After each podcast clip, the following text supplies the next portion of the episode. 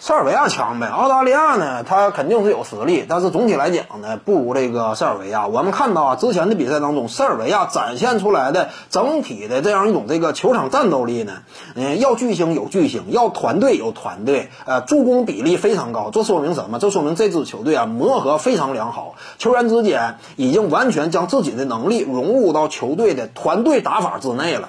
那这就非常可怕了，要啥有啥的一支球队。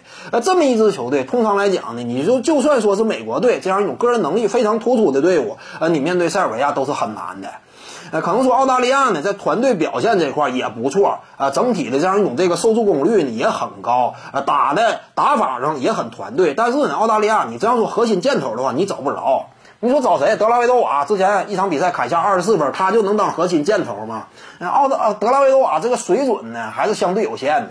你在 NBA 当中也能够看出嘛，进攻端这块主动进攻能力相对有限。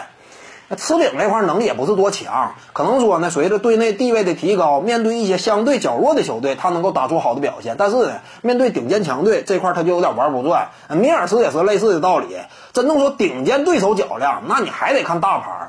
你就像 NBA 球队也是这样嘛，那顶尖球队跟一般般的球队相比的话，那怎么打怎么有。但是都是顶尖的情况之下，那这东西呢就考验球星质量了。你比如说德马库斯考辛斯面对一般般的球队，他能不能打出好的水准，能不能率领球队赢球呢？他也能，两者是甚至都能够兼具。但问题是，打到总决赛舞台之上，你再看看德马库斯考辛斯还有那么大价值吗？没有了。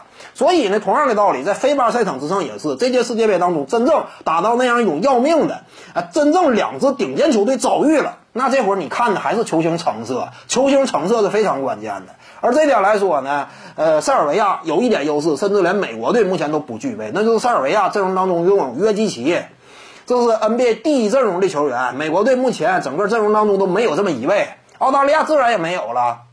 所以呢，澳大利亚跟塞尔维亚相比，嗯，明显还是不行，还我还是更看好塞尔维亚。